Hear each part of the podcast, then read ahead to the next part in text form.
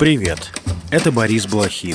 Вы слушаете подкаст Inside Five, наш утренний короткий новостной бриф. Пять самых важных и интересных историй от инсайдера всего за несколько минут. Сегодня 12 февраля, понедельник. История первая. В Украине спустя несколько дней после отставки главкома вооруженных сил Залужного и главы генерального штаба Шапталы сменилось высшее армейское руководство. Главой сухопутных войск вместо Александра Сырского, который стал главнокомандующим ВСУ, назначен Александр Павлюк, занимавший ранее пост замминистра. Силы территориальной Территориальной обороны возглавил Игорь Плахута вместо Анатолия Баргилевича, который стал главой Генштаба. Как пишет «Украинская правда», Плахута руководил внутренними войсками МВД во время разгона Майдана в 2013 году. Он принимал участие в переговорах с митингующими. 8 февраля Зеленский отправил Залужного в отставку, после этого присвоил ему звание Героя Украины. Новым главнокомандующим вооруженных сил стал Александр Сырский. Добавлю, в СБУ заявили, что Россия запустила программу дискредитации Сырского. В частности, в подконтрольных Кремлю СМИ СМИ его представляют как советского и российского человека, поскольку Сырский родился в России и там по-прежнему живут его родственники.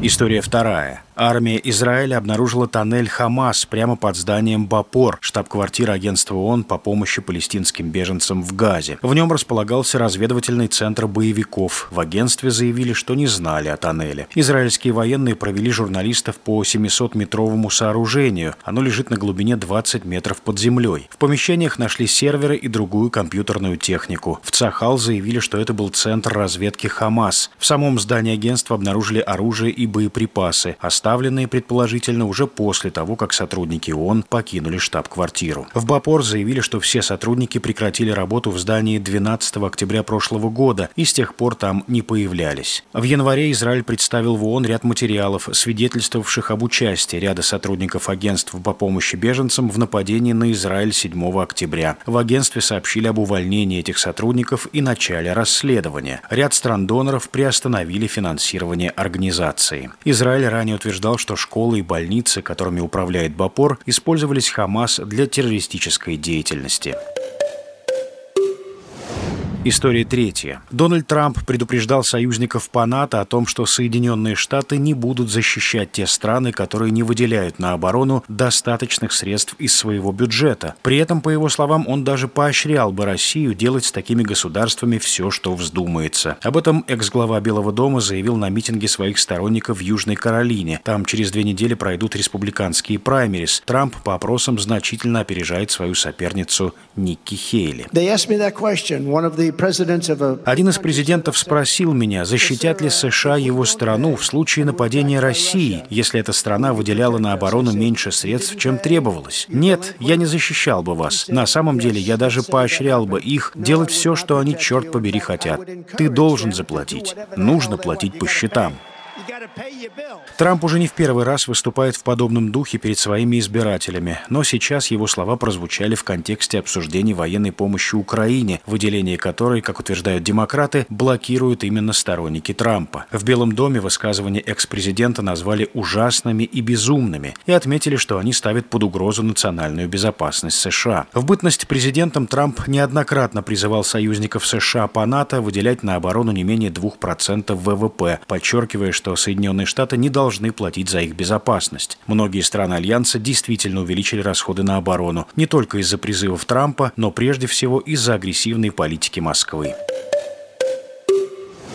История четвертая. Экс-премьер-министр, правоцентрист Александр Ступ побеждает во втором туре президентских выборов в Финляндии. За него проголосовали больше половины избирателей. Противник Стуба, бывший глава МИДа Пекка Хавеста, набрал чуть более 48% голосов. Окончательные результаты выборов будут утверждены 14 февраля. Срок полномочий президента начнется в начале марта. Александр Ступ – сторонник присоединения Финляндии к НАТО, расширения Евросоюза и установления прочных связей с США. Ступ выступает за расширение экономической и военной помощи Украине и поддерживает закрытие границы с Россией.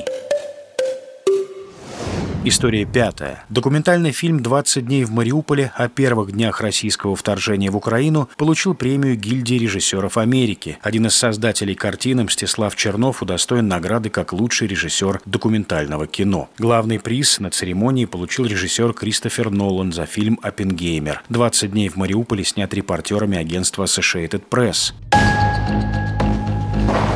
Лично видим визуально.